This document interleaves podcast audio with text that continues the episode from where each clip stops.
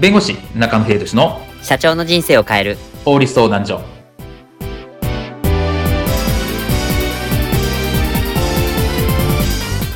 こんにちは弁護士の中野秀俊です。こんにちはアシスタントの堀内隆です。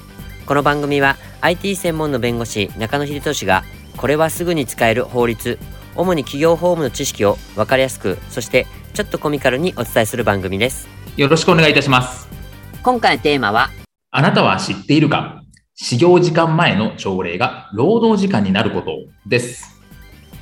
毎朝9時始業の会社にお勤めの方おはようございます。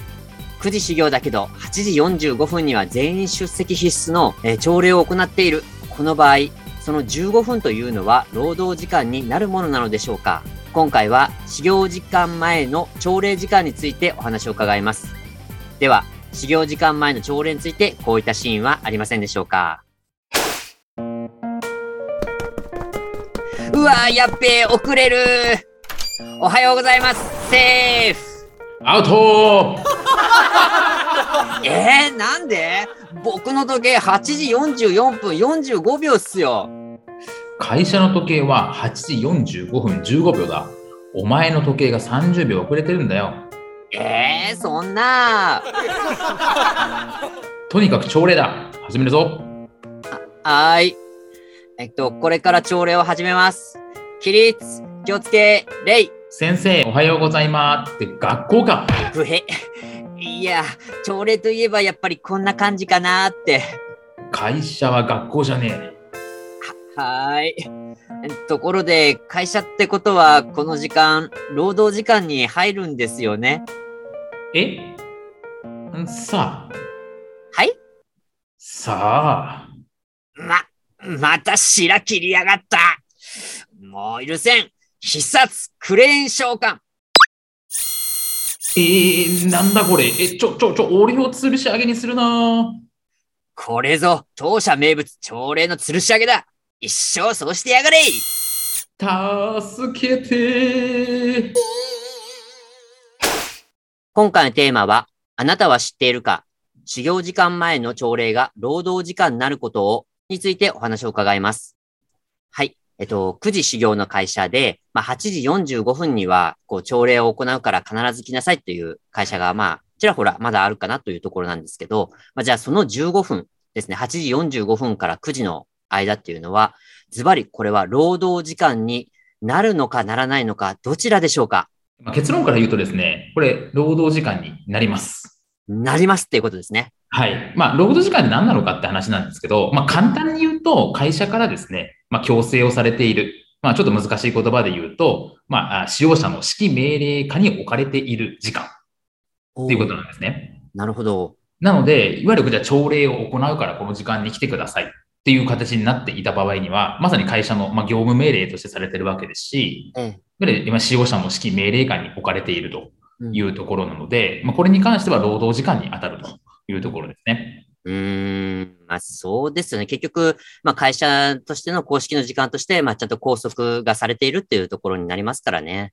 で、こういうのをですね、前残業と言ったりするんですけど、はいいわゆる残業っていうのは、まあ、後ろっていうか、えっ、ーはい業務時間終わった後に、えーやるっていう話だと思うんですけど、はいこれをまあ前残業といって、業務時間始まる前について、うんうんこれ。は前前残業、まあ、残業って言い方があれだと思うんですけど、はいまあえー前残業と言ったりしますというところなので、まあ、これもいわゆる残業代が発生するという形になります。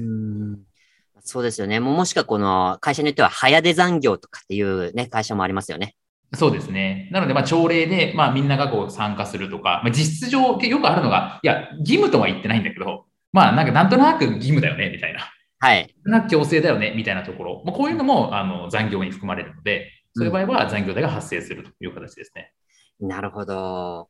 なので、このね、8時45分から、例えば9時とかのね、この始業時間前の時間も、まあ、拘束、こういった朝礼の拘束があれば、まあ、労働時間になるということをちょっとご認識いただければと思うんですけど、今これを聞いてる方はもしかして、あえ、そんなの知らなかった、これまでずっとやってき、やってきてたんだよっていう、ね、方もいらっしゃるかと思います。で、まあ、その方の場合、当然前に、ね、この参加したこの残業時間分ですね、15分の残業時間分っていうのは、もしかしたらこれ請求できるんじゃないかなというふうに思うんですけど、このあたりいかがでしょうか？そうですね。あの、そういった残業代の請求はできます。ただしですね、これ時効の問題があって、ええ。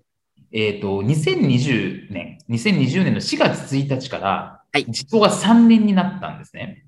お未払い賃金とか残業代の請求の時効が3年に、まあ、伸びましたと。それまでは2年だったんですね。はい。で、なので、まあ、2020年の4月1日以降の分は、2023年の4月1日まで請求ができますので、はい。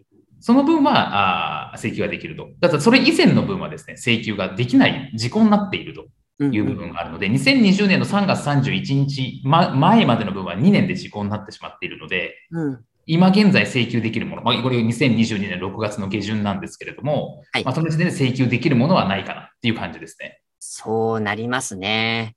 なので、僕が本当に昔所属していた会社で、この8時45分から9時の15分、あの、あったんですけど、もう2013、14年よりも前なので、もう請求できないですね。